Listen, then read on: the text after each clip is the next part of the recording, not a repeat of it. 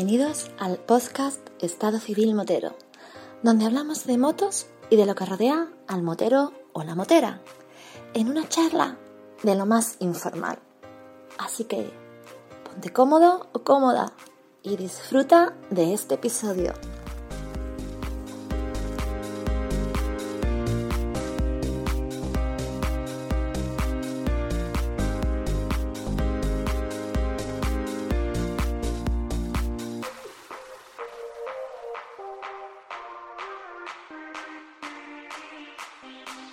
María.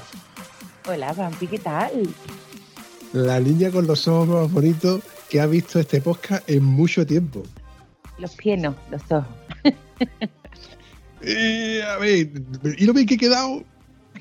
Sí, sí, tú siempre quedas bien, tú lo sabes. Second thing, second, don't you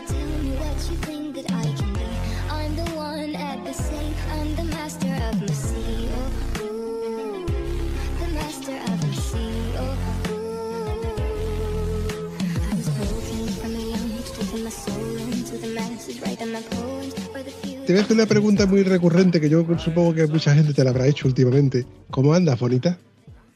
Anda, anda, voy como los gorriones dando zarpitos. A ver, cuéntanos, cuéntanos qué te ha pasado, Ángel mío.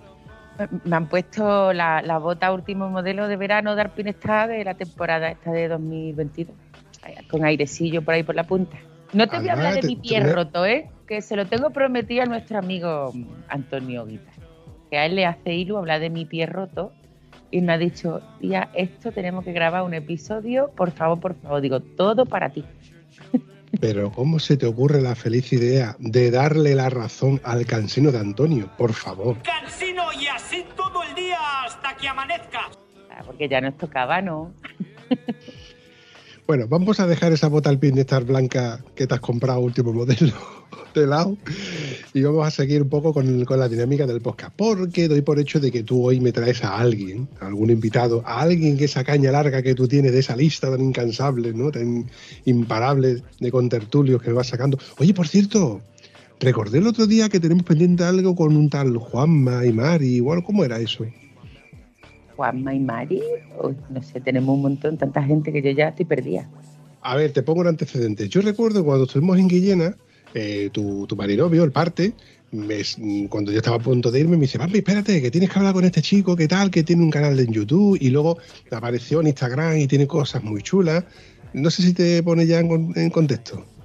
Y Juanma y Andrea. Eso, Juanma y Andrea. ¿Ves tú como yo sabía que por ahí van los tiros? Es que no puedo estar en todo, no me da la vida, bonita. Pues porque es que no me da la vida.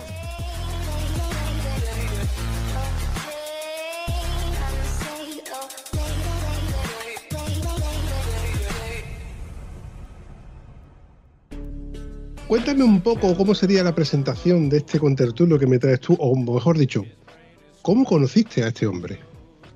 Ah, pues yo a este hombre lo conocí pues como casi a todo el mundo por Facebook, el maravilloso Facebook, que te hace tener tantísimas buenas amistades, ¿no? Como es en este caso. Y nada, pues en verdad no sé ni por qué nos hicimos amigos de Facebook, pero bueno, terminamos siendo amigos de Facebook, terminamos un año nuevo mm, perdidos por un pueblo de Huelva en la sierra haciendo un fin de año motero y bueno, y ahí van surgiendo cositas y, nada, este otro aburrido que tiene moto, estos que no la sacan nunca, tú sabes, en el garaje todo el día cogiendo polvo, que ellos tienen una ruta que, mira, se le está haciendo muy famosa, era una ruta de, amigos, de lo típico, ¿no?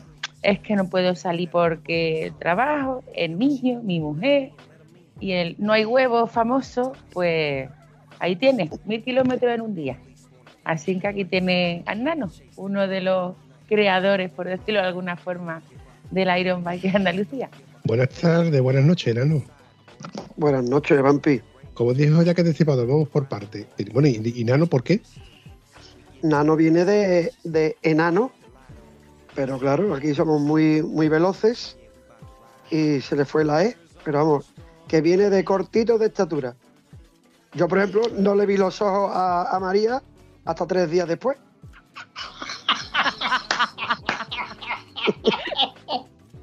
Hostia, es verdad que eso es muy bueno, eso es bueno. Claro, es que yo no, no me había caído en la cuenta, pero cuando lo acabas de comentar, he recordado que María no es que sea alta. ¿Cómo era María aquello que tú me comentabas? Que yo no soy grande, que soy normal. Que el que no haya crecido no es problema mío. Claro. Oye, no, no. Eh, ¿Tú dónde te encuentras físicamente? Yo en Sevilla, en Sevilla capital. ¿Y cómo, cómo te viene a ti esto de la afición de, de- de ir en moto? Pues a, a mí me ha dado miedo porque con el veneno que yo tengo dentro, si yo llego a tener algún amigo, algún familiar o alguna conexión con el mundo de las motos mucho antes, yo no sé dónde estaría yo ya. Pero yo no he conocido a gente motera y te voy a decir, puedo calcular que hasta los 28 o 30 años yo no he conocido el mundo de, las motos. Esto venía pues porque mi, mi tío mi tío Álvaro pues tenía una, una mobilete que no tenía ni llave. Era otra que se arrancaba dándole a los pedales y yo sabía dónde tenía él aparcada la moto porque él me la dejó varias veces y yo los sábados pues se la robaba y me iba con los colegas a dar bandazos por Sevilla.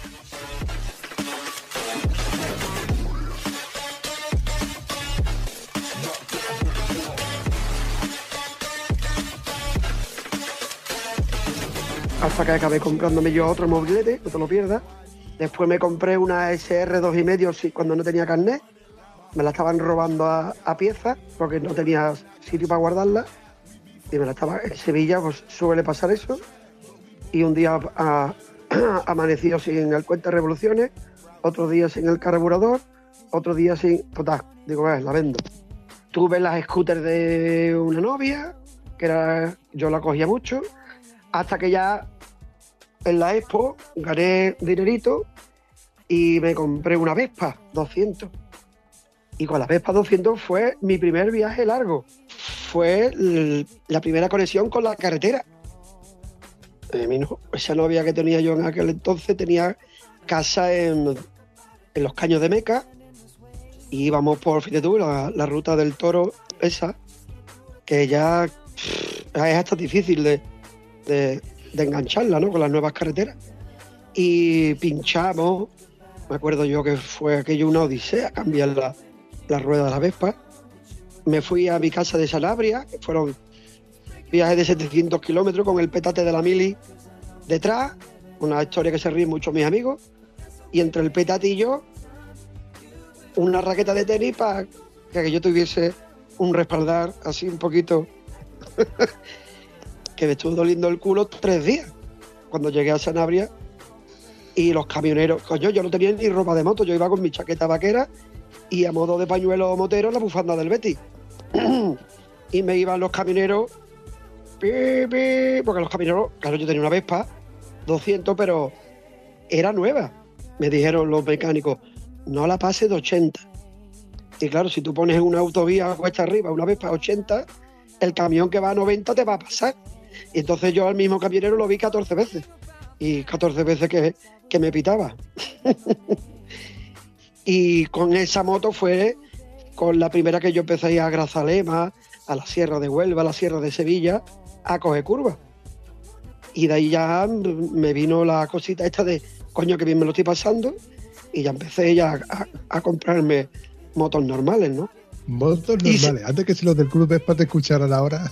No, bueno, hacer. No, no, escucha, si yo he sido. Además, mi- el viaje en Vespa ese lo tengo que repetir. Ha sido uno de los más entrañables. Viajar en Vespa, además de tener mucho, mucho valor, porque no es fácil, pero es que es súper entrañable y súper auténtico. Para mí, ¿eh? Y ahí ya, pues, fue cuando ya empecé pues, a, a conocer a mis compañeros de trabajo que tenían ya motos más grandes. Me mu- mudé a un barrio de Sevilla a los Bermejales y allí ya conocí a mi primer motoclub, que son los del Motoclub Quinto Centenario de Sevilla, de aquí de los Bermejales. Y fue con los primeros que yo empecé a, a averiguar pues que existía Pingüino, que existía Argui, que existía Faro, porque yo odiaba las concentraciones. las odiaba. No me siguen gustando mucho, pero he dado con las invernales. En el año 2010 me llevaron a la primera invernal, que fue Motauro, y yo dije, esto es lo mío.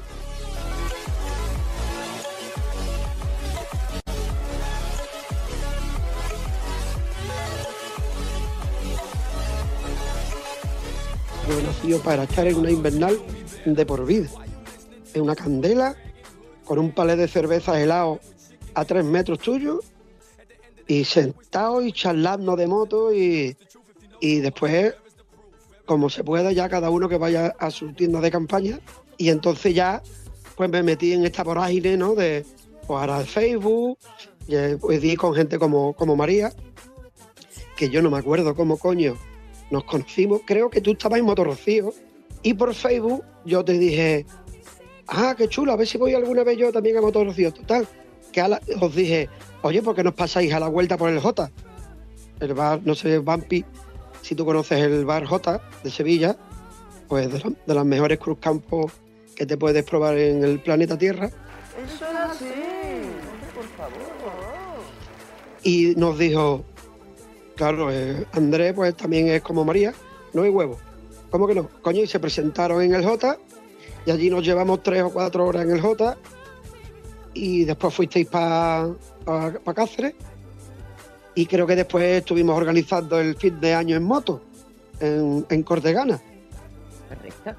que nos lo pasamos también divinamente, que tú hiciste un esfuerzo brutal, que tuviste que venir el, el mismo 31 por la mañana, porque nosotros estuvimos con el día, el día, el día antes allí, pero tú llegaste el mismo día 31, Andrés no pudo ni, ni venir hasta poquitas horas antes, ¿te acuerdas? No, nos fuimos juntos de aquí, Andrés, eh, otro amigo, Roberto y yo. Llegamos casi, casi, mm, corre, quítate la ropa, ponte lo que sea y a cenar. Y al día siguiente que nos íbamos allá a Portugal, que quedamos para irnos a comer, ¿te acuerdas que venía también eh, eh, esto de Gibraleón? La, Pep, la Super Pepi y el La otro super- Paco. Paco Y la super... vinieron- Pe- sí. vinieron otros colegas tuyos y Andrés y Roberto se vinieron porque tenían que currar. Y ya yo después digo, pues, me iré, total, me voy a bajar hasta Portugal y luego subirme sola. Y me quité del mundo.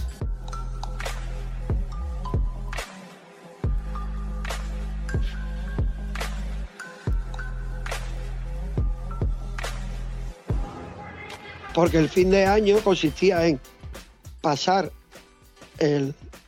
La cuestión estaba en que emborracharse el día 31 a mediodía. Como bien decía el, el cantador de Sevillana de Sevilla, el Pali, ¿no? El, el que no se emborrachaba el 31 a mediodía era una maricona. pues, pues, pues la idea era esa.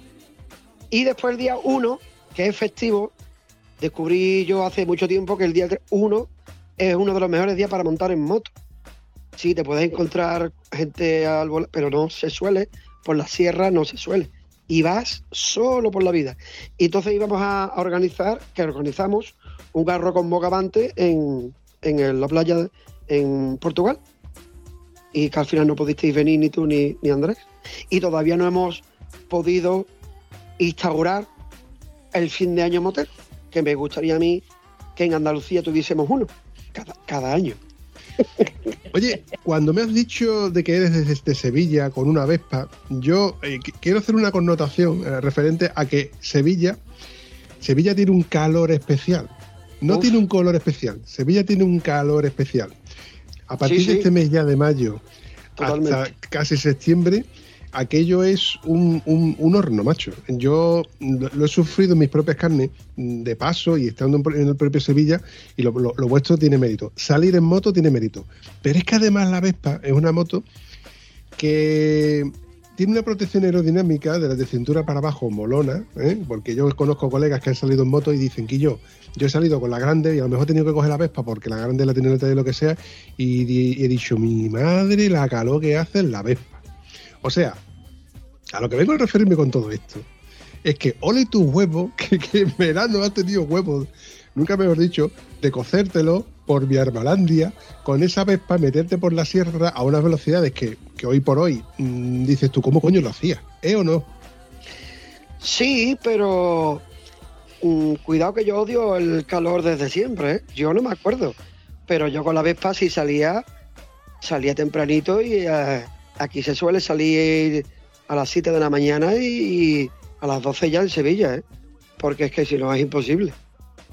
Imposible. Y yo si odio el calor con las grandes, odiaría el calor con las pequeñitas también. O sea que yo con la Vespa en verano no he salido o he salido muy temprano. ¿eh? Y bien dicen los de Sevilla. Yo, mira, mm, aquí aprovecho para decirle a María que me quite en la insignia hecha de la pegatina que yo tengo del 6%, porque yo no soy motero de, de todo el año. En Sevilla yo no cojo la moto, lo tengo prohibido. No me, ni, ahora, si cojo la moto para ir a Sanabria o para ir a los Pirineos o para ir al norte, sí, claro. Pero eso de que aquí hay locos más locos que yo, ¿eh? Yo veo a. mm, Bueno, tengo un amigo, el Bogi, que el tío se pone su traje de cuero, tiene una R gorda y sale en verano a las 11 de la mañana. Digo, hay gente para todo, como decía, como decía el, el torero. Yo particularmente, y precisamente lo, lo- lo estuve meditando hace un par de días, porque ahora empieza la calor. Ahora empezamos nosotros a pasar calor hasta que nos aclimatemos a la calor y el sofocón de, las temperaturas cuando vayan subiendo. Ahora mismo estamos pasando mucha calor. ¿eh? Estamos en casa ya con, la ropa de los cambios de ropa, quitándole los térmicos, incluso cambiando a la ropa de verano de moto, porque aquí en el sur hay que tener una ropa específica de verano para andar en moto. Y, muchas veces lo pienso. Hostia, la moto no está diseñada para ir en verano. Nosotros no estamos hechos para conducir la moto en verano. Y ahora es cuando Antonio, ¿eh? desde su subconsciente, me está diciendo moterillo endeble. No, Antonio, no es moterillo endeble. Ole tú y tu huevo que tenéis para salir de, con la moto de día entero y pasar calor en las máximas horas de calor, donde en Huelva yo he visto el termómetro a 42 grados y he llegado a verlo en, Sevilla a 48 grados que conducir con la moto a 48 grados duele. Duele. Y corres el, el- riesgo de que te pueda ocurrir algo, me vengo a referir, sea, una bajada de azúcar, una, una, una- pájara, como también se lo solemos decir. Yo creo que no es necesario, bajo mi, mi punto de vista, y aquí llamo a mi buen amigo Pablo Escribillé, que le gusta mucho el tema de la seguridad, para puntualizar que en las horas de máxima calor aprovechemos para, en primer lugar, hidratarnos, buscar sombrita. Si tenemos que pasar bastante tiempo en una de las sombras debajo de un árbol y aprovechar para descansar, que descansemos y cuando ya haga un poquito menos de calor, 5, 6, 7, 8 de la tarde, pues ya tiremos para atrás. Porque la machada de decir, no, yo tiro para adelante y ya, me faltan dos horas nada más que para llegar a casa, eso nos puede costar un disgusto. Yo he visto en un termómetro al sol en Sevilla 52. Continuamos para bingo. Eso significa, y yo siempre se lo digo, pues en las conversaciones de las candelas que tú sabes que nos da para todo, María, yo siempre digo que a mí no se me puede presumir de he ido a, a elefante, he ido a pingüino, he ido... Yo digo, eso es una mierda para ti, pinchar un palo. Eso es así. Hombre, por favor. Porque tú el frío te lo quitas a cojones. Con los guantes calefactables, con calcetines, con térmicos, como tú quieras. Con un gasito calefactable. Pero los 52 grados, cuidado. En un semáforo de, Sevilla. Y el asfalto que te viene para arriba. Que, te, creo, que, te- creo que escuché que venían 60 o 70 grados para arriba. Que se te están friendo los pies, se te está friendo la cabeza cuando arranca no quieres ni arrancar porque el sol, o sea, el aire te está quemando literalmente las mejillas. Eso sí que es un, un tío valiente. El que ande por el Sáhara a esas velocidades, o sea, a esas velocidades, que haga un viaje en moto, he querido decir, ese tiene mucho más valor que irte a- a la nieve. Lo siento, yo soy más de nieve, ¿eh? porque yo el frío lo, lo- lo- lo- vamos, que me encanta, pero el calor no lo soporto. Y quería puntualizar eso de los 52 grados en Sevilla, porque eso no es de otro planeta.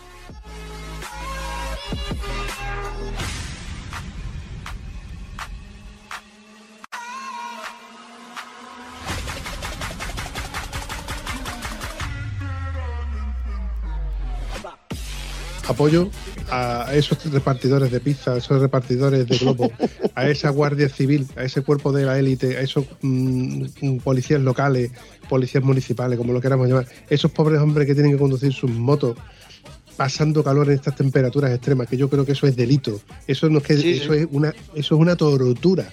Con, con palabras mayúsculas, eso es una tortura. Por eso te digo que yo cuando conduzco en moto pasando calor digo, joder, yo estoy pasando calor gratuitamente, ¿eh? gratuitamente. Pero es que ni pagando lo haría. Lo, que pasa es que estando con gusto no pica. Pero cuando tú lo tienes que hacerlo en un turno que sabes tú que vas a pasar calor, eso jode. Mira, hay una anécdota que yo ya lo creo que lo habré contado alguna que otra vez en el episodio de- del podcast de Estado Civil Motero. Que bien suena eso, ¿verdad? Cuando yo digo en el podcast de Estado Civil Motero. Con voz de posca, además. Ah, con voz de locutoro, de, de, de locutoro, no de locutor, de locutoro. Un saludo a mi amigo Julio Álamo de Toros Motos, a ver si por fin lo localizo. Bueno, que voy desvariando, como suele pasar. Yo todos los años tengo un pequeño reto personal, que es ir a Granada a comprar dos, dos décimos de lotería y volver. Con la reseña de que sin pisar autopista y antes de que se haga de noche.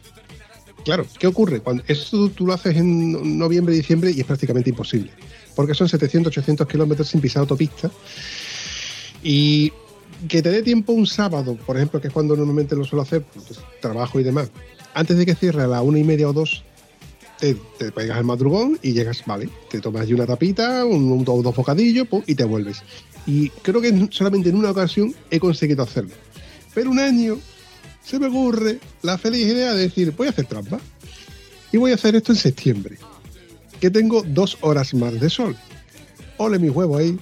Que se llega el tío a Granada, se toma así su bocadillo con su cervecita sin alcohol, se vuelve para atrás. Y en el valle del Guadalquivir me estaba esperando la calor. No el calor, no, no, no, la calor. Y yo decía, pero ya es septiembre, ¿no? ¿Qué, qué coño es septiembre? Sevilla no, no, no conoce ni septiembre, ni octubre, ni polla, ni vinagre. Hasta tal punto yo pasé calor que decidí meterme en Sevilla. ¿Por qué? Porque si tú te metes en Sevilla, Sevilla lo bueno que tiene eh, muy bien preparado es que tiene una gran infraestructura de arboledas, de zonas con mucha sombra. Entonces yo aprovechaba y en todo y cada uno de los semáforos me retrasaba o me adelantaba para ponerme en la sombra. Y cuando el semáforo se ponía en verde, reanudaba la marcha, porque así al menos tenía sombra. Porque tú, imagínate, Granada, Huelva, te pilla el sol de frente por la tarde. Esa A49, mm, durante esa hora y pico que tú ya pillas autopista porque dices tú, estoy hasta los mismísimos cojones de andar en moto. Hay que ser gilipollas para estar pasando calor en moto. De esas veces que dices tú, macho, ya es que esto no es andar con gusto no pica, ya esto es pasarlo mal por pasarlo mal. Ese sol que te pega de, frente, aun con las gafas de sol y la pantalla oscura puesta, que notas tú cómo se te resecan los ojos, que todo el aire que te entra te resecan las fosas nasales, porque es aire caliente, es como tener un secador de pelo a 40 grados apuntándote a la cara. Y dices tú, es que yo, yo no conduciría un coche sin aire acondicionado, y estoy conduciendo la moto con todo el aire caliente que produce todo lo que está por delante mía.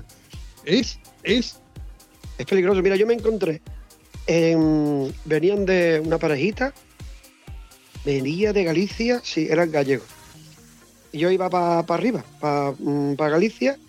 Pues como yo tengo casa en Sanabria, pues mi gorda y yo, pues, oye, tenemos que ir en verano cuando cogemos las vacaciones y solemos salir muy tempranito o muy tarde para quitarnos la calor. Pero ese día, pues por lo que fuese, nos daría a las doce y media o a las una y todavía estábamos por la sierra de, de Sevilla y nos encontramos una parejita de con sus trajes de cordura. Y yo que no hablo, pues estaba bebiendo y me fui para ellos. Digo, hoy visto una pegatina, digo, ¿qué- ¿qué vais para abajo? ¿Y dónde sois? Ah, pues de Galicia. Digo, digo, pero ¿estáis locos? Lo primero sin conocerlos de nada. Digo, ¿estáis locos? ¿Y eso qué ha pasado? Digo, en cuanto lleguéis a Sevilla, meteros en el hotel, beberos antes tres o cuatro cervezas, echaros una siesta cojonuda, que es lo que hacen los sevillanos, y a las 8 o las 9 de la tarde te ves Sevilla. Porque, porque ellos me contaron que no, íbamos, vamos a Sevilla, sí, la vemos, todo esto es por la una, pues tú imagínate, comemos en Sevilla, vemos Sevilla a las 4 de la tarde y después vamos para Huelva, creo que iban. Y digo, digo, pues te vas a morir. chiquillo, quítate la ropa. Primero quítate esa ropa de cordura, que fue, que fue ahora que estoy eh, mirando a María, cuando ella, yo la vi en Facebook metiéndose agua por, por el traje, yo ya lo había hecho, yo ya lo había hecho 10 años antes. Que le busqué un vídeo mío, yo le llamo ir refrigerado por, por agua. Claro, yo dije, pero ¿cuál es la solución? Coño, la solución es bien sencilla. Te metes la manguera del surtidor de gasolina por una, una por una manga, después te metes por la otra manga, el cuello, por la espalda, los pantalones y cuando estás todo rebosado de agua, te montas en la moto y vas a gusto. Esto es verídico, ¿eh? Yo lo, he hecho a, más de 40 grados y digo, joder, va, pero los guantes incluidos, todo, todo. Y vas bien, porque vas mojado y vas hasta fresquito. Ahora, eso sí, dura una hora, en una hora y cuarto, tienes otra vez la- y, digo a Isma, vamos a echar un cafelito y mientras ya se echa un cafelito yo me voy a la manguera y me vuelvo otra vez a, a, a de agua. Porque es que si no, Vampi, yo estaba ah, ah, ah, hablando antes, lo de eh, peligroso es que te puede dar una lipotimia conduciendo muy tranquilamente a esas, a esas temperaturas. Y yo no, de nunca he podido, ¿eh? Pero bueno, ahora con lo del mojarme y eso, pues me va bien. Y alguna vez si la tengo que coger, la cojo. Este año por primera vez voy a ir a Faro.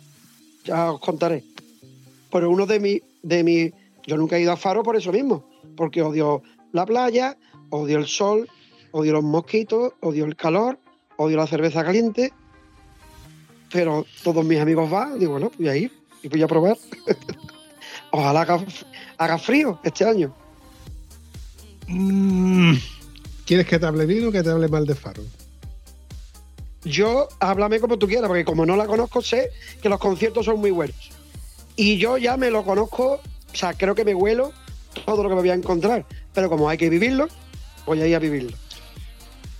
Mira, tengo amigos que hablan de que Faro es un agujero lleno de chinche donde la gente no se ducha, donde ahí los tíos van en, en- en- con sin camiseta, van andando por la calle, por el- aquello todo lleno de tierra, porque aquello es, eh, eh, aquello es- parece un todo lleno de chabola. Y luego está el que te dice, y yo qué guapo, tío, allí las motos aquellas que son custom, la exposición de motos de todo tipo, de toda clase, de todas las categorías, verte gente que no te la, que no nada más que te la encuentras en Faro. Mm, Claro. eh, y multitud de situaciones que te encuentras allí que no se repiten en los años, no se repiten en los años. Verte performance por allí, eh, batucadas por, por... Yo qué sé, te puedo contar 200.000 cosas.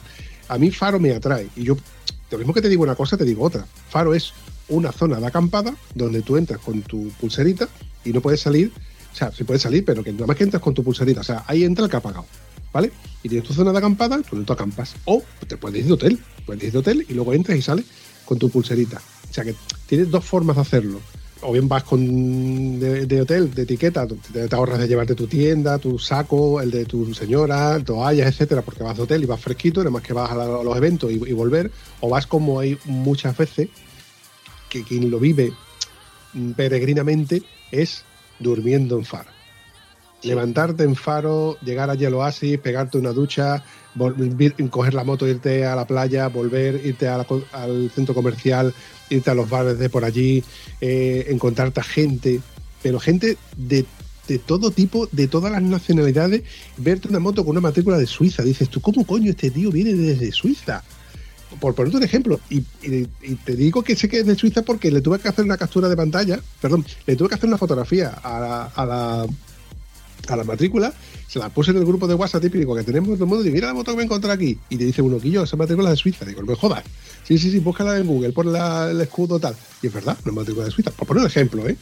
Motos, dispares, cosas que no solamente las puedes ver en Faro. Ese, ese, por ejemplo, tiene más mérito. Fíjate tú, el, po- el pobre suizo, blanco, rubito, cuando pase por Sevilla ese hombre, que, que no, que no caiga en lo de las horas de sol, porque allí no caen en esas cosas. O sea, tú vas a. que yo quiero ir a Elefante también, pero yo le doy más mérito a ese suizo pasando por Sevilla por el quinto centenario a 50 grados. bueno, Vampi, yo te voy a decir una cosa. Yo sé porque eso tiene que ser más o menos como, como pingüino, mi, mi maestro me dijo, cuando fuimos la primera vez a Motauro, a las invernales se viene a tiendas de campaña. Yo ya he ido también a hotel, a pingüino una vez, cometí ese error. Error no porque me lo pasé también de puta madre, pero es que no pisé pingüino.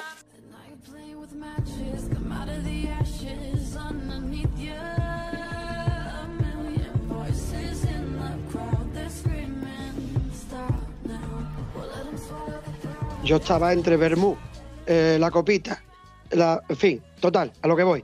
Yo Faro la vi vivir con tiendas de campaña.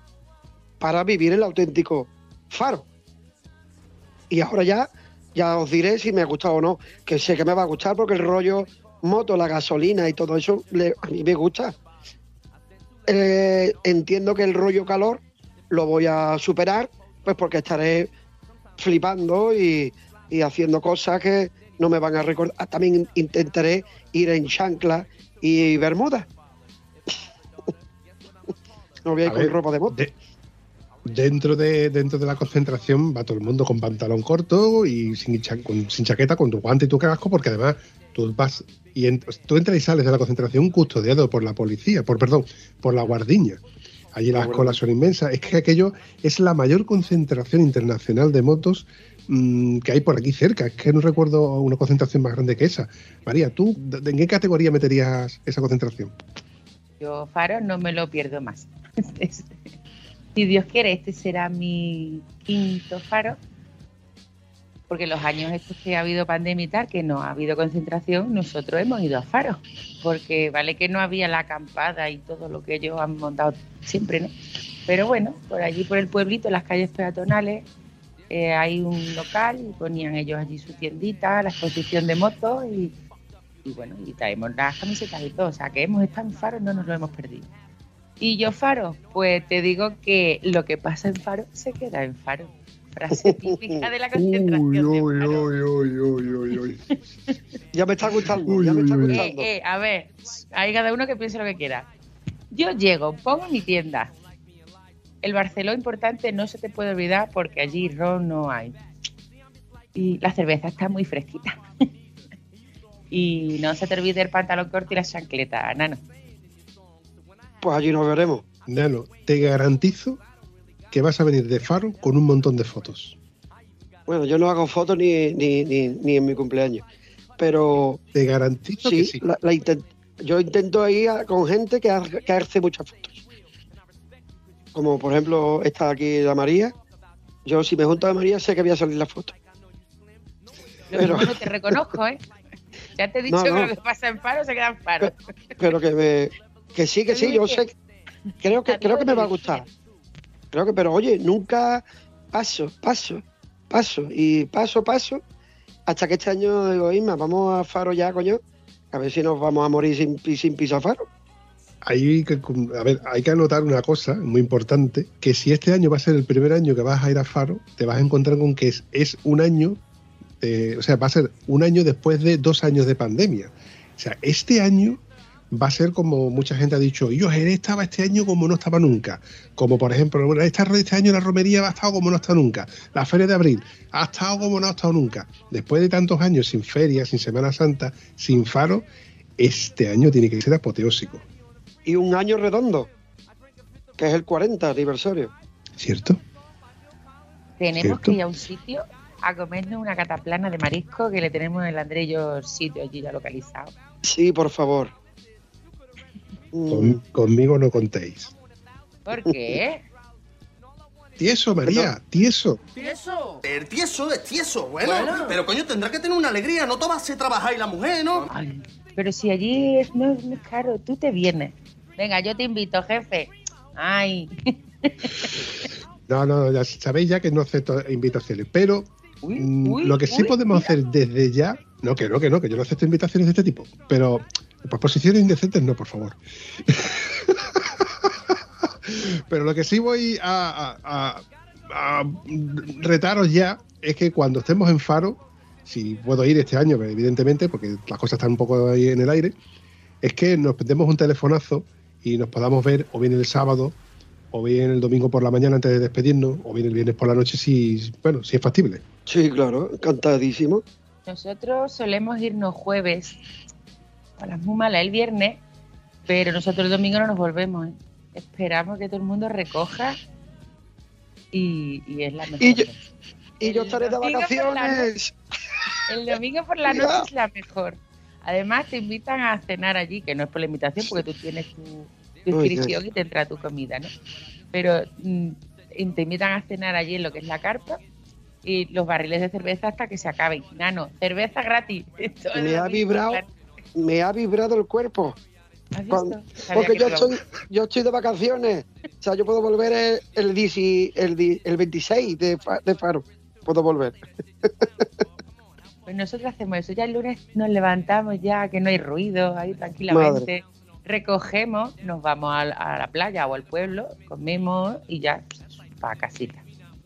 Es el mejor día, ¿eh? El Sí, yo tengo, yo tengo muchos amigos que hacen eso también, que se quedan hasta el lunes. Sí, muchos de, de- o sea, de los que nos cogen cerca, relativamente cerca, eh, vengo a referir a 300 kilómetros, 400 kilómetros, eh, aprovechamos y, no- y nos quedamos hasta más tarde. Yo, años anteriores, eh, lo típico, ¿no? Le- te levantas temprano, recoges las tiendas temprano, desayunas el último ticket que usas del desayuno y te vuelves antes de, de esa, ese desfile de motos que recorren Faro, ¿eh? la ciudad de Faro, aquello es un espectáculo, aprovechan todos los chavales, todos los que tienen moto, carromato, lo que sea, todo lo que tenga gasolina, aprovecha para dar vueltas por allí hacer el desfile, porque es un espectáculo.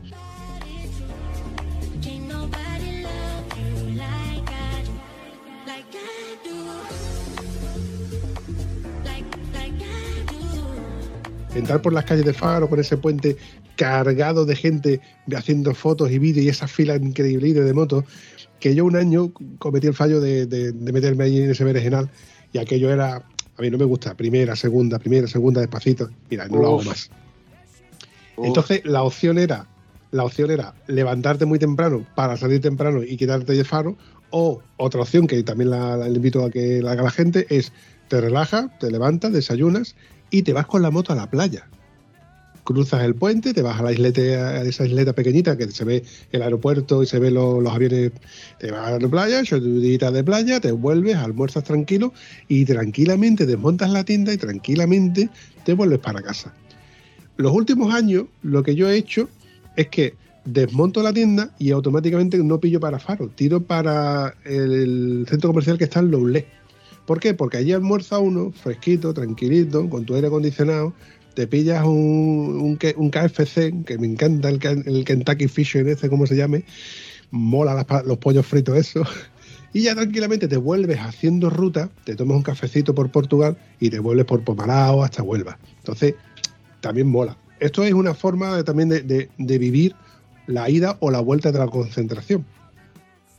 Hay, hay, hay- tengo, es que tengo mil anécdotas de las veces que he ido a Faro. Hubo un, año que, bueno, que no no, antiguamente, con un grupo de que salíamos, los miércoles íbamos en coche, montábamos la tienda para acotar aquello y ya llegábamos o bien el viernes o bien el sábado, dependiendo del que tuviera el turno de trabajo, pues íbamos llegando porque ya teníamos el sitio cogido. Y hubo un año en que no estábamos seguros de que pudiéramos asistir, entonces no íbamos a asistir. Pero me guardaron un sitio, montamos la tienda y digo, que yo, si monto la tienda aquí, le voy a estorbar a este hombre que tiene aquí su tienda y su custom. Esa moto lleva ahí dos semanas, me jodas. Sí, sí, sí, lleva ahí dos semanas. Y es verdad, tenía una capita de polvo en lo alto. Bueno, pues te juro, Nano, que yo me fui el domingo y el dueño de la moto no apareció. Se fue, se Hay fue por tabaco. Anda, andaría. Es que hay gente que llega, hay gente que llega, aparca la moto y se olvidan totalmente, o sea, no necesitan coger la moto para andar porque tú allí tienes todo tipo de infraestructura, tienes tu ducha, tienes, mm, tienes para comer, tienes el baño, tienes etcétera, y se hartan de cerveza con sus jarritas de metal y venga cerveza, venga cerveza y no lo ves más en todo, en todo el faro. Qué borrachera más tonta cogería ese hombre. que se llevó dos semanas, dos semanas sin saber dónde, dónde aparcó la moto. Mira, hay mi- mil anécdotas, porque además es que haces piña, porque te encuentras a un tío enfrente que no lo conoces de nada y empiezas a intercambiar cualquier, yo qué sé, cualquier conversación, porque los moteros es lo que tenemos, da igual que tengas una custom, que tengas una R, que tengas lo que sea, que siempre encuentras conversación. Ojo, siempre está la excepción del típico gilipollas que, bueno, que no toca los Siempre cojones. hay uno. Siempre hay uno, siempre hay uno. Pero que, pero que es muy difícil encontrar algo. Yo he visto a alguien que está delante tuya y, yo, ¿tenéis mechero? Venga, pues no tengo mechero. Bueno. Y empiezas a hablar con él. Oye, esta tienda lleva conmigo no sé cuántos faros. O esta moto, no sé qué. Mira, otra anécdota que te puedo contar. De los primeros años que voy a Faro. Y mm, me llamó la atención ver. A ver, no sé si recordarás este modelo. La primera eh, F. 650 GS de, de, BMW que tenía un carenado así muy raro, que no tenía que, con ruedas pequeñas, eh, con un solo tubo de escape en el lateral, vamos, pues viejísima, muy antigua, pero no estaba mal, de, no tenía mala pinta. Pero me llamó la atención que en, la parte trasera, en lugar de llevar el Toscade, llevaba un bidón, un bidón de 50 litros, ¿eh? al cual le había adaptado la tapadera para poder abrirla y cerrarla, ¿eh? hacerlo hermético me llamó la atención la moto porque estaba pintada en blanca, no, en un color usual, ¿no? La moto estaba pintada y la matrícula era la matrícula de Italia. Claro, me llevé todo el fin de semana mirando la moto. Hasta que al final vi, al chico el domingo desmontando la tienda. Era un chico, era un chaval. No era, no, sé si tendría 20 años o tendría menos. El chico venía desde Italia a la concentración de Faro con una moto muy antigua y con un bidón de 50 litros atrás. Claro, un bidón de, estos de plástico que se, se, lo haría él, ¿no? Eh, Claro, el plástico es estanco al agua y es muy buena idea. Yo le pondría un grifo, mejor, para en vez de guardar cosas, le pondría un grifo y lo llenaría de cerveza. Ahí se te va a calentar, ¿no? Bueno, Yo creo... A, a, nuestro amigo el Tony Ninja, que acaba de venir, bueno, hasta por África y luego ha tirado para arriba, para Arabia Saudí, yo qué sé. Y el Toscay que lleva Tony es un bidón. Sí, sí, ¿verdad?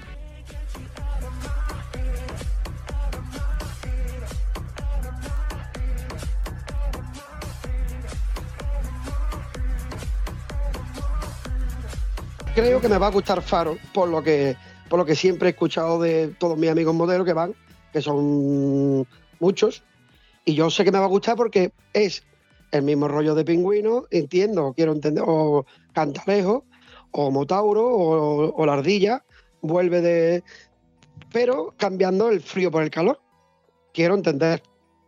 Lo que pasa que yo eh, si tú me hablas de la feria de este año, el Jerez de este año, y mm, a mí 200.000 personas, como que me sobran 190.000, que es mi rollo. Yo una candelita con 40, 50, ¿verdad, María? Y, y ya está.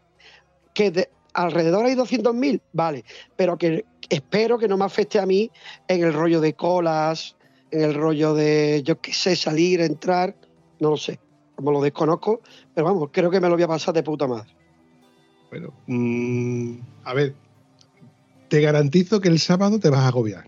El sábado por la noche, que es el día fuerte, la gente del propio Faro viene en autobuses y vienen en coche porque hay una entrada que no sé si son 10 o 15 euros solamente que te permite entrar y ver los conciertos.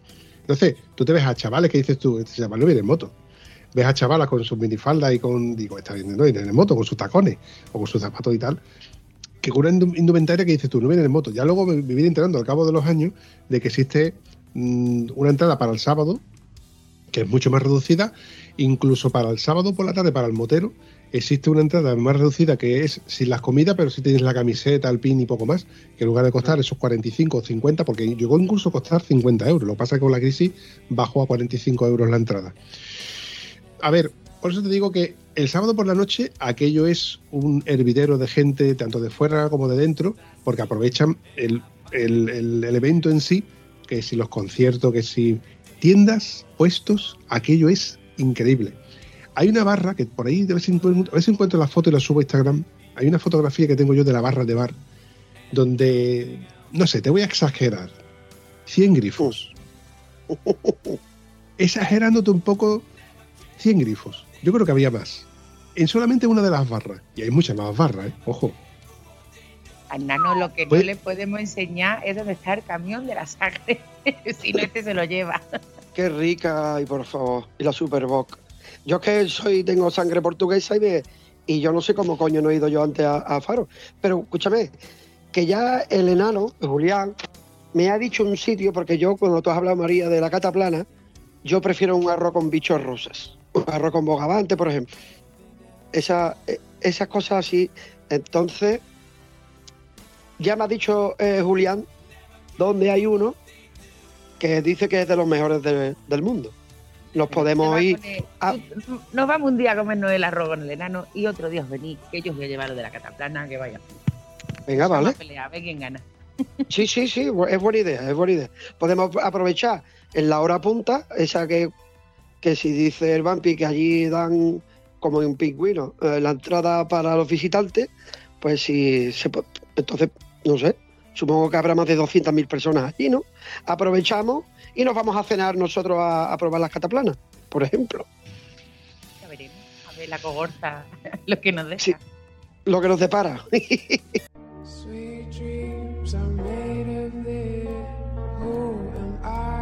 Sweet Travel the world the seven seas. Everybody's looking for something. Ahora que has comentado a mi buen amigo Julián, el enano también, eh, recapitulando un poco, porque como, como suele pasar en el podcast Estado Civil Motero no tenemos guion, entonces vamos hablando de una cosa a otra, vamos desvariando, y a mí la verdad que hoy se me ha visto el plumero, que se me llena la boca hablando de Faro. ¿Por qué? Porque me gusta. Ojo, hablo de, de- de lo que me gusta y de lo que no me gusta. Hay cosas que son mejorables, otras que no, pero también estamos hablando de que es una concentración que se llena. O sea, mm, si la gente repite es porque le gusta. Partiendo de esa base y volviendo al tema de conversación que quería indagar, ¿de qué conoces tú a tu tocayo nano? Pues creo que del Facebook también. Si es que yo soy anti, ¿verdad? Que, pero descubrí que el Facebook, eh, con el tiempo, digo, yo qué, qué coño tengo que hablar con yo con mi familia, ¿no? Si yo la conozco, sé, sé de mi familia por, por, por, otro, por otras vías y de mi- mis compañeros lo mismo. Entonces yo fui enfocando el Facebook al rollo motos, que creo que es lo que está haciendo toda la gente de las motos. Yo no tengo Instagram, no sé ni lo que coño es Instagram, sé lo que es el tweet porque de vez en cuando mm, habla la gente de que hay una cosa que se llama tweet y todas esas cosas. Entonces yo me quedé obsoleto en mi Facebook y me quedé pues para hacer amigos en Facebook y amigos moteros y enterarme de, de cosas, de viajes, de fin, aprender de, de otra gente. Y, y este, que es motero onubense, creo que recordar en Facebook, yo, pues, claro, coincidíamos en alguna que otra conversación, eh, él se enteraría de lo del Iron, eh, me, me picó, yo le. Total, que al final un día quedamos en Huelva y me lleva el hijo puta al bar Los Pitufos. Digo, que yo, tú enano, yo enano y el Los Pitufos. Digo, eres un puto crack. Eh, y estuvimos hartándonos de cerveza y de claro, cuando, no sé, yo conecté con él muy bien, él conmigo, él, él trabaja en Sevilla, cuando fui a darle la camiseta del Iron, pues quedamos en Sevilla, en mi casa, y lo conocí de eso, de bajar yo de mi casa, darle la camiseta, él ya me había hecho un bizu, y escucha, poco a poquito, poquito a poquito, y ahora ya yo voy a Huelva y, lo tengo que buscar.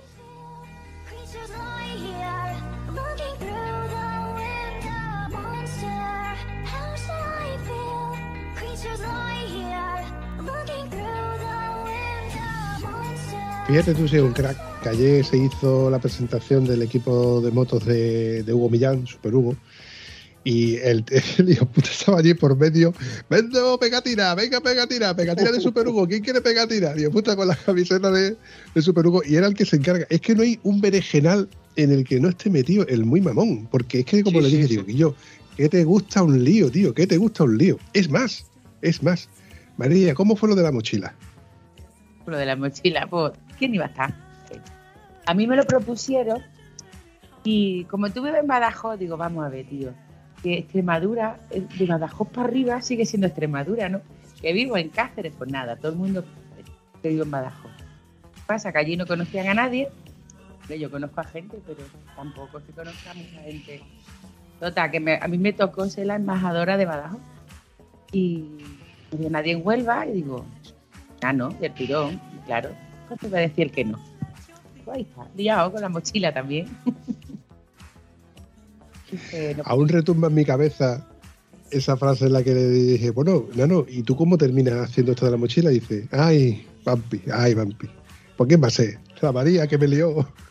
La María que me llama me dice, oye, cada hay que darle forma a esto, ¿cómo? Y claro, y eso ofreció. La verdad es que no hay evento en el que no esté metido, involucrado o enreado, porque la verdad es que se enrea. También es verdad que el tío busca sitios, busca fórmulas, busca contactos, busca lo que sea y se esfuerza lo más grande para echarte una mano en lo que haga falta. Yo lo tengo entre, entre mis grandes amigos, junto con al gran Cayetano, el Tano, que ya te digo, es verlo y darnos un abrazo. Nos veamos donde nos veamos, eh, es de esos amigos que, que están ahí. No tengo el gusto de conocerlo en persona. Yo, yo ya he hablado con él por Facebook, por WhatsApp, por... El otro día le dije, mandó una foto en la bola y estaba él con su mujer y digo, le dije, se rió mucho, dice, que le dije, digo, mira, acaba de encontrar tu mujer un oso polar allí en, en, la, en la bola. Era un auténtico oso y se descojonó. Y, eh, y, el, y el enano siempre me estaba hablando de sus hamburguesas, que eran famosas. Después también conocí a, a Juanca de los Corrales. Eh, yo qué sé, ahí en Huelva soy una peña muy guapa.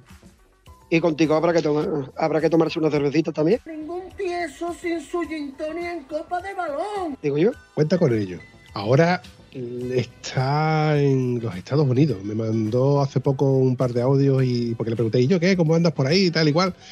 Y mandó un par de audios y vídeos donde lo, vi, lo he visto con una Harley Davidson. Bueno, no voy a desvelar nada porque estoy esperando que vuelva y me cuente cómo le ha ido ese viaje que, que- que tiene historia. Ese viaje tiene una historia por detrás. ¿Qué es eso del Iron Bike? Que me has contado algo un poco por encima. Yo sé algo, pero no exactamente cómo, cómo se enfoca aquello. Pues si yo conozco a, los primeros moteros hace 17 años, que fue el motoclub este de, mi barrio, a los del quinto centenario, pues ahí son todos mayores que yo, 10 o 15 años más. Entonces, claro, la- estoy hablando hace 17 años, pues yo me empapo de, las cosillas, de los de cómo, de cómo mienten los moteros, como los pescadores, como los cazadores, ¿no? Y entonces me, me encanta ese rollo. Y hay uno que es Antonio Rivas, que empezó una vez, tengo una idea que es salir por la mañana, recorrer Andalucía entera y, en fin, y volver por la noche. Y claro, ¿por qué hablaba de salir por la mañana y salir? Pues porque es muy difícil que gente... Hombre, para la moto hacen falta dos cositas y ya lo sabe todo el mundo que, que es lo que es. Tiempo y dinero. Entonces, o se tiene dinero y no tienes tiempo, al revés, o no tienes ninguna de las dos. Entonces, cuando dijo lo de salir el sábado por la mañana y llegar por la noche, era pues porque no se disponía de tiempo. Mis amigos tampoco. Y yo decía, coño, tengo ganas de dar una huerta gorda a Andalucía. Y de ahí el no hay huevo.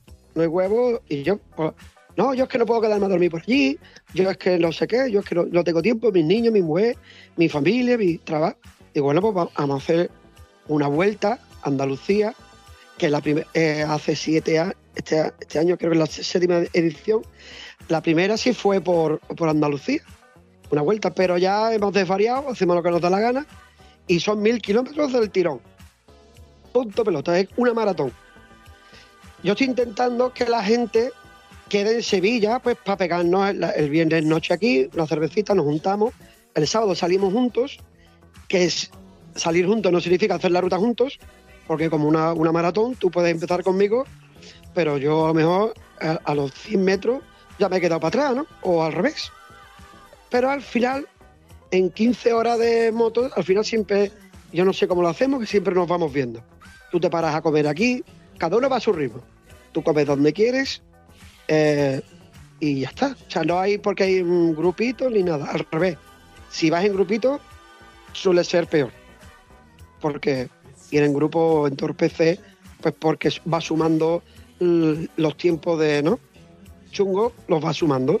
Eh, el que lo hace solo, normalmente o por parejita, la suele hacer antes. Y la empezamos tres compañeros de trabajo y echamos 21 horas en la primera edición. Nos pasamos un poquito, fueron 1.200 kilómetros. Y al año siguiente ya fuimos bajando, al final hasta, que 900, 1100, total, que ya para redondear, pues le hemos llamado los 1.000 kilómetros del tiro.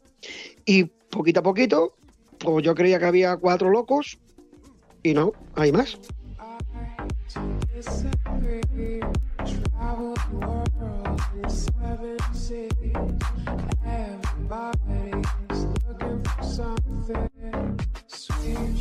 Oye, a mí me interesa. pues, hace dos años, pues pasó por Granada, por Córdoba y por Jaén. Entonces ah, hubo grupitos que se unían. La ruta era, circular, se unían en el punto más cercano a su casa, la terminaban y después ya pues ya quedaban ellos al final y cada uno hacía la fiesta que quería en su casa, ¿no? Ese rollo llegó pues porque esa vorágine que hemos, que- la que estamos viviendo ahora, de la Extreme Chipiona, la Extreme Fuerola, la Extreme Cataluña la, y, los 500 kilómetros de- total, que ya hay tan, tanto evento que, y todos eran más o menos lo mismo, ¿no? Si no la haces este día, la pierdes, te la pierdes hasta el año que viene. Y había alguien que me dijo, joder, yo la puedo hacer mañana o pasado. O, digo, tú hazla cuando te sacas de los cojones, tío. Ahí está la ruta. A mí me enorgullece que la hagas. Entonces dijimos, pues la puedes hacer quien quiera, cuando quiera, como quiera. Por supuesto es gratis. Y nos queremos desvincular de esa ola de, ¿no? No, no, dorsal, inscripción y te doy un bocadillo y un Nestí. Yo, yo- no te- tú no me das a mí nada y yo no te tengo que darte nada. Tú eres mayorcito, se supone que el que hace una ruta de mil kilómetros del tirón, pues ya lleva en esto un tiempecito, comes lo que te da la gana, cuando te da la gana y vas al ritmo que te da la gana, porque la ruta la tienes que disfrutar tú y ser, hacerla, en fin, no sé cómo explicarlo, pero yo creo que está claro, está claro, ¿no? A lo mejor yo me hago una, una ruta en la que pago y disfruto, pero yo hubiese hecho esto, yo hubiese cambiado lo otro, yo. Entonces, en esta ruta la libertad es absoluta. Tú puedes viajar de noche, puedes salir a la hora que quieras, el día que quieras, con quien quieras. Simplemente tienes que seguir la ruta estipulada que te hemos hecho y si quieres ir en Vespa o en Vespino, la puedes hacer. O sea, que no es en 24 horas, Mampi. Es del tirón. O sea, que si tú quieres ir en Vespino y tardar 84 horas, 84 horas, pero solo tienes tiempo para alimentarte un poquito, ir al baño y repostar. No vale echarse una siesta de, de cuatro horas en el, en el campo. No sé si te ha quedado alguna cosita por que te explique. A ver, me ha gustado todo lo que me has ido contando hasta que te has cargado la siesta. Bueno, si yo no me entero, si yo no me entero, tú lo tienes. Ah, el, el- el que nos ayuda en la, en la, en la ruta, eh, vamos, que nos ayuda. Eh, yo fiché a Pedro Wiwi, el de la ardilla, porque digo, este lo tengo que fichar, porque este en las redes y como altavoz es el number one. Y después fiché al number one de las rutas, que es Antonio Calero, Antonio es pura sangre, que digo, si yo soy bueno haciendo rutas, este me, me- me gana. Digo, pues tú te vienes al aire. Y evidentemente todos respiramos el mismo rollo. A mí Antonio Calero lo primero que me dijo fue, si esto va de cobrar y de... Ni mejita. Digo, ni mejita. Tú aquí mandas y haz tú la ruta se- se- y todo va a ser gratis. Oye, si el parche te lo quieres poner, coño, lo tendrás que pagar, ¿no? No te lo voy a regalar yo. Y la camiseta más o menos igual. La camiseta del año pasado costaba 8 euros y medio. O sea que mu- mucho negocio no se puede hacer, ni queremos hacer. De hecho, mi mujer dice que ya voy, que ya voy perdiendo dinero. y ese es el rollo. De una ruta de amigos para amigos. Que tú te quieres venir a Sevilla, hacer el punto de Sevilla y hacer. Oye, como, como si es al revés. Como si tú te montas un, un- Por el punto de Huelva te montas una fiesta, ¿vale? Con el enano, el Cayetano, eh, la María Pichu. Y a lo mejor soy yo el que se va a dormir a Huelva para salir con vosotros, ¿sabes? Eh, buen rollito y mucho amor y mil kilómetros del tirón. Y punto. Eso es así, compadre. Eso sigue siendo así. Oye, ¿cómo enfocaste esta Iron Bike en, en tiempo de pandemia, con el, con el tema de, las restricciones que no podía salir de la provincia y demás? Yo recuerdo de que fue una fue un numerito muy guapo. Pues creo que fue el enano, Julián, creo que fue el promotor de la Iron Motorbike provincial. A- a ra- creo que fue él, ¿eh? Que, que habrá que habrá que llamarlo para ver si es mentira. Yo creo que fue el primero que dijo, bueno, pues o hacemos mil kilómetros cada uno por su provincia, ¿no?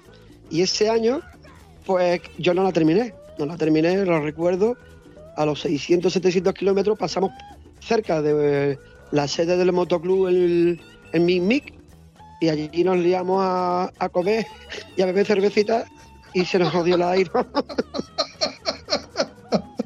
Te perdiste, te perdiste. Sí, sí, la Iron, oye, escúchame, que si no la terminas, pues ole tus huevos. Intentarlo, intentarlo, ya tienes el parchecito, y la camiseta, y el diploma, y todo lo que tú quieras. Ahora Antonio Calero se ha inventado el parche oro. El parche oro es para los que han terminado las rutas de, de moteras maneras, para los fatigas estos que les encanta y eh, seguir en los, los- Bueno, María es una de ellas. Los, ¿Cómo se llama esto? Los, ro- los roadbook, yo no sé, no sé lo que es todavía un roadbook, los wikilogs y todas esas cosas. Entonces, los GPS y el que lo siga y que el que la haga perfectamente, pues se le, se le da el parche oro. Pero que si la haces a tu manera, pues, pues ole tu huevo también. Intentarlo, escúchame, intentarlo ya tiene su aquel, ¿eh?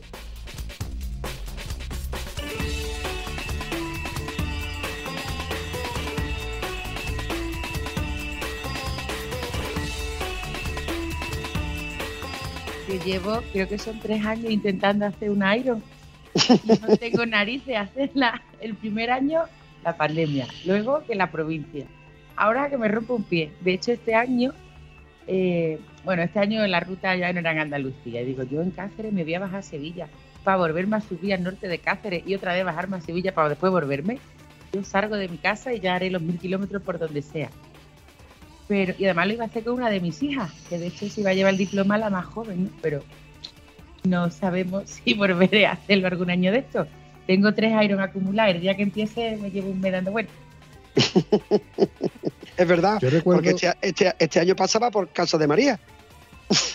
por la puerta. Aquí al ladito, ya al ladito. Yo recuerdo que en tiempo de pandemia, que estábamos con las restricciones que no podemos salir de la provincia, nuestro buen amigo Tano, que es incansable, que eso sí que era un cansino, que salía en tres semanas, porque, claro, también hay que entender de que él estuvo una dolencia, entonces tuvo la moto dentro de su casa, la veía todas las mañanas, estaba en silla de ruedas y decía, joder, el día que pueda, el día que pueda, el día que pueda, y el día que pudo, se montó en la moto y todavía no se ha bajado de ella prácticamente. Recuerdo que me decía aquí yo, la ruta esta va por no sé cuánto, la carretera está de puta madre. O sea, era eh, el típico explorador que tú envías a un a explorar el terreno, pues él ya te decía, por la carretera está no sé qué, no sé cuánto, tal y cual. En tiempo de pandemia en la que nada más que podemos salir de, de- la localidad para pues, no poder salir de la provincia. Y él mm, prácticamente se recorrió, se hizo la Iron Bike antes que cualquiera de, los que se la hizo en el evento. Ese fin de semana yo no pude asistir al evento, pero sí que eh, el enano pues nos estuvo informando con las fotografías y demás, que la hizo con su hermano, con una scooter y demás. La verdad es que estuvo muy chulo. Pero le pedí, mm, no fue al nano, fue a, a- a Dani, el Dani Dragon. Suena. Dragons. Ah, también que está fichado para la Iron, porque es nuestro diseñador. Es un crack. Sí. diseñando, Sí, sí. tiene unos logos chulísimos. Pues él fue el que nos, pasó en el grupo eh, el itinerario de los puntos que había que pasar. Entonces yo se lo fui añadiendo a la GPS manualmente y me hice el Iron, que de hecho no la terminé la primera vez y la segunda vez que lo hice sí lo terminé. Eh, el recorrer de todas las provincias. Y lo- la verdad es que es algo que es muy chulo. ¿Por qué? Porque te obliga a pasar por un recorrido que tú no se te hubiera ocurrido la feliz idea de pasar, porque tú cuando haces una ruta mm, de ida y vuelta por rezar al mediodía para volver o cosas así, no pasas por tantos puntos, pero al pasar por tantos puntos en, un recorrido que tú no, no has pasado nunca, dices tú, coño, pues esta carretera enlaza con un pueblo que yo no- con un, o sea, esta ruta enlaza con otra ruta que yo ni pensaba que se podía enlazar. A no ser que vayas con el cansino de mi compañero Antonio, que te mete en unos berenjenales que te cagas en su familia entera. Este es el típico liante. ¿eh? Te, te- te pongo un antecedente, Ángel el típico liante de tu grupo de que, que dices tú, venga, este lleva hoy la ruta y te mete por un berenjenal donde dices tú, ¿cómo coño hemos terminado eh, eh, parados porque le están cruzando las cabras y las ovejas y un pastor? Y si esto no estaba dentro de los Eh, itinerarios. Eh, El espíritu ese está ahí, ¿no? Hombre, yo entiendo que el que lleva una moto X, pues, pero a mí cuando, por ejemplo, que el grupo de WhatsApp son 150 eh, seres humanos allí y yo te puedo asegurar que la mitad están locos, o estamos, ¿no? La, ot- la otra mitad, digo yo que querrán eh, interesarse o, o no, ¿no? O también son también unos, unos locos en potencia, ¿no? Pero no verás tú a ninguno decir, eh, oye, se pasa por este tipo de carretera. No, ve tú, un loco que se mete en una ruta de mil kilómetros que va con otros ciento y pico de locos, no pregunta mm, si la carretera está eh, así o asado. No, no. Todos nos metemos con cualquier. Hombre, ¿verdad? eh, si te llevas una CBR y, y te tienes que ir hacia 5 por hora, pues te metes a 5 por hora sabiendo que son 3 o 4 kilómetros que tienes que cruzar. Pero al final no son gente, no son gente que se, que se queje de ni pregunte. Tú me entiendes, ¿no? El espíritu ese de aventurero, como acaba de decir, los zapadores, ¿no? Los, exploradores, y está ahí, ¿no? Eh, la ruta, la- lo que es la Iron, hombre, la tenemos que enfocar, Vampi, a, a hacer lo más rápida posible, ¿no? Nos encanta meternos por comarcales, pero claro, si tú metes mil kilómetros de comarcales y de montaña, no te van a salir nunca 15 horas, te van a salir 28. Entonces tienes que enlazar un poquito lo bonito y difícil con lo rápido, y eso es la, la dificultad que tiene hacer una ruta de mil kilómetros para que tú la termines medio vivo. Este año, el grupo con el que yo iba, 17 horas y media. No lo hemos pasado como los pitus. Porque claro, al final éramos un grupo bastante numeroso y oye, pues una fotito aquí, una risa aquí, un cigarrito allá, navego contigo 10 minutos, después me echo para atrás, me encuentro con otro, me echo... pa- En fin, yo voy al baño, yo me, yo me quiero parar aquí, yo soy un friki de la foto y a la quinta foto yo ya me he cabreado, digo, "Oye, escucha, ahí te quedas haciendo fotos que yo me voy, que tengo ganas de... Y al final te van adelantando, es muy bonito, pero lo que te quiero decir es que no te vas a encontrar a nadie que ponga ningún reparo, ni de tiempo, ni de carretera, ni de nada, porque ya sabes en el berenjenal que te estás metiendo. Y además con tiempo de antelación y con la ventaja de que si no lo quieres hacer hoy o no te encuentras bien para hacerla hoy, la puedes repetir otro día, la puedes hacer el siguiente, lo que sea. Ole.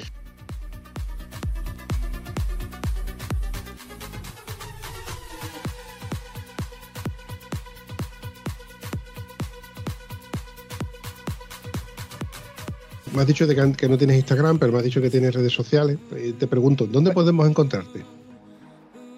Pues en el J, de, de- del lunes a viernes, de lunes a jueves por las tardes. es que resulta que llevo 18 años en el turno partido en mi empresa y este año me han dado el turno de mañana. Ay, eso es la bendición más grande del planeta, porque yo llego a las 2 o las 3 de trabajar, me echo como buen andaluz mis siestecitas Eso es y ahora por la tarde me voy al J como buen parroquiano y me echo mi cervecita. bueno, y en el Facebook, Ángel Ramos Ferreira. Y tío, ¿os acordáis que era el previo antes de empezar a grabar? Te dije, ¿puedo desvelar un secreto de la expo? Oh, Que me hace un montón de hilo. Oh, ¿Te acuerdas que Venga, Nano venga, venga, decía, cuenta. En la expo gané dinerito y tal. Eh, ¿Os acordáis de la mascota de la expo? Bueno, ¿te acuerdas? Curro, ¿no? ¿Te acuerdas? Sí, curro. ¿Cómo te queda el cuerpo? Espérate, Era que he perdido. A ángel. ver, Eh, El curro era el ángel. que me jodas. Hostia, que tengo aquí una estrella de la Expo. La estrella del rock and roll. Ahí, ahora que se puede. Hombre, yo, perdóname, yo y cuatro niñas más. El único curro, eso sí, el único curro era machote y el único machote era yo. Las otras eran actrices que hacían de curro. El curro era yo. Oye, Ángel, ¿hay fotos del evento de, de- de la época? Trillones. Pues ya me las pasarás para yo subirla al Instagram, porque normalmente suelo hacer, eh, por- suelo asociar alguna que otra fotografía referente a lo que estamos hablando para que la gente le ponga imagen a lo que está escuchando. Entonces las remito al, al Instagram para que le echen un vistazo y algún fragmento del audio para que así le cojan el gustillo a escuchar el episodio entero. Hemos llegado a la hora de episodio, la verdad es que se me ha hecho súper cortita, eh, ha sido muy ameno, me encantará verte eh, eh, físicamente y darnos un abrazo, y si evidentemente eh, es con María o es con el Tano o es con el enano, con tu alter ego, pues la verdad que volará tela. Una pregunta muy recurrente que suelo hacerle a todo el mundo que pasa por aquí. ¿Cómo te la has pasado? Te voy a decir una cosa, yo ayer Carlos Carlos Sánchez, eh, uno de los cheris del motoclub de Sierra de las Villas, en la ruta donde yo he estado este fin de semana, allí en Cazorla, me sacó al escenario y me dio mucha vergüenza. Y oye, soy muy, soy muy vergonzoso. Esto como el chiste este de lo que dice la chavala al, al chaval, oye mira es que yo soy muy tímido. Dice, ya me estás cogiendo la polla. Dice, sí, pero lo estoy pasando fatal, fatal, fatal. Pues, pues yo, yo soy, yo estaba igual. No se lo he querido, eh, no se lo he querido decir a María, pero yo voy a decir, ya déjame ya de meterme en todos los fregados que me mete, que yo no estoy para hablar con nadie, un periodista o en, en un programa de radio, que yo no soy nadie, que me deje ya. Y estaba más cortado con, con- que la manga de un chaleco. Pero me lo he pasado de putísima madre. De hecho, me ha faltado decir a cinco minutos del final, aquí se va a hablar de mi libro o no, Porque yo he venido aquí a hablar de mi libro. porque hemos hablado de todo, menos... Nos hemos puesto a rajar la madre que nos parió a los tres. Has contado tu, tu época de pastorcillo de oveja. Hostia, No había moto, pero hostia, había ovejitas. pues mira, tiene mucho que ver con, con la moto. Porque si yo llego a tener a alguien motero a mi lado que me hubiese calentado los cascos con darle una vuelta al mundo, yo en vez de pedir una excedencia y los 6 millones de pesetas que me gasté en, vivir con las ovejas, me podía haber gastado ese dinero en haberle dado una vuelta al mundo.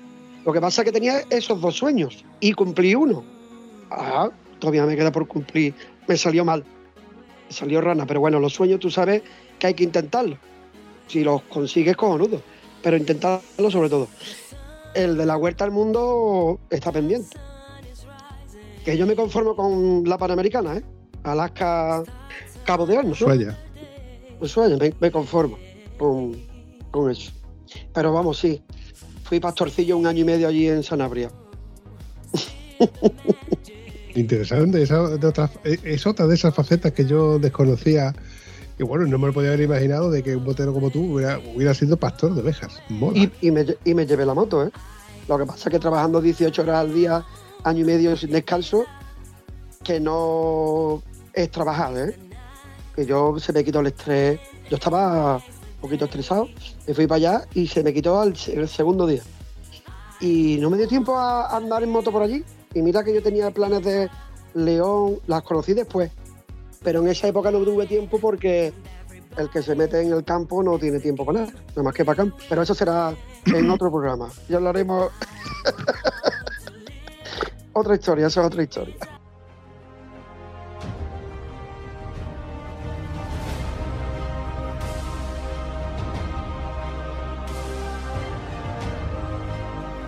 Bueno, María, yo te voy a ir despidiendo con gran dolor de mi corazón. Me lo he pasado muy bien. Yo sé que tú también te lo pasas bien me llamas de menos, ¿verdad? Ya no puedo dormir. Si lo grabo un fin de contigo, vamos. Digo yo que ahora te, te- te estarás poniendo al día con los episodios, ¿no? Porque últimamente eh, he visto, bueno, últimamente no, hace poco, empezaste a hablar, por- a hacer comentarios en iVoox, que digo, este se está poniendo al día, porque además iban episodios correlativos y ibas puntualizando todo y cada uno de esos episodios, me mola, eso es que estás haciendo bien los deberes. Si no me tomo la pastilla, voy, voy bien. Que me tomé la pastilla, hoy me dolía el pie un montón y digo, "Fua, me tengo que tomar la pastilla. Y me la tomo y digo, bueno, hasta luego. Y es tomarme la pastilla y yo, muerta. Pues nada, chicos, lo dicho, me despido de vosotros y como he dicho antes, me encantará veros presencialmente, así que nos vemos en la siguiente. Venga, encantado. Un abracito. Adiós. Si te ha gustado este episodio, puedes comentarlo en cualquiera de nuestras redes sociales. Es gratis y nos ayudas a seguir creando contenido. Y si además nos ayudas a compartirlo, nos haría mucha ilusión. Bueno, al vampi sobre todo, que es quien se le ocurra. Espero que os haya gustado tanto como nosotros. Hasta el próximo episodio.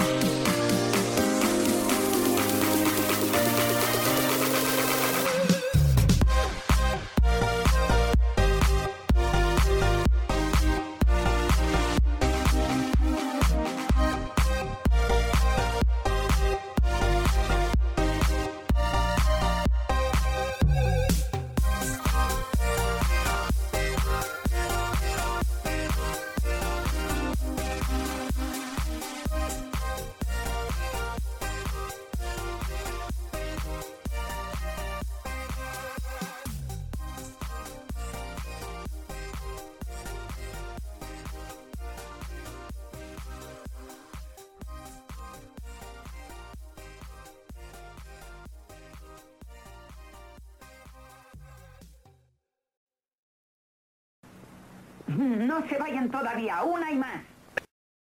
Será Te voy a poner Perdón, Tenemos será. Ea, esa. Nano, no hable que tú todavía no has salido. Ay, Ah, verdad. que ya está parte No te preocupes, que esta parte del Continúe. Como sabéis, bueno, como sabéis, como sabe María en este caso, yo no me suelo documentar sobre ninguno de los contertulios. Pero es que en tu caso, Ángel, no sé absolutamente nada. Es que no sabía Nada. ni quién iba a venir. Hasta Sí, yo creía que iba, yo creía que iba a grabar una mujer con dos tetas y resulta que es un tío con barba. Y hasta hace, hasta hace dos minutos que me ha llamado dos veces Nacho, tú imagínate si sabía o no sabía. Esta vez no sabía, no tiene porque lo he dicho, no le he dicho como otras veces, por fulanito o menganita. No, no, nadie. Sí, tengo a alguien para domingo, punto. Pero si es verdad que final digo, el del Iron. Ya está, lo único que le dije. Ya, es verdad, es verdad, acabo de recordar, acabo de recordar quién es. ¿Quién es? A ver, ¿Solo a has dicho eso? María, ¿solo le has dicho eso? Solo eso. Pues porque yo a mí me conocen por otras muchas más cosas. Es más, de hecho, no me nos conocen, enteraremos. pues ahora nos no me conocen por lo del Iron. Pero ahora te callas y ya nos enteraremos. Oye, ¿y Exactamente. ¿puedo revelar el secreto de la expo? ¿Ves? Pero para no lo sabe. Esto, Nacho, viene a ser. Bueno, Otra vez no sé si tú. Que no es Nacho. Ahora parece que te escucho un poquito mejor. Háblame. Probando, probando, uno, dos. Uno, dos. Un, dos, tres, responde otra vez, ¿no? Eso es, to- eso es to- eso es todo, amigos.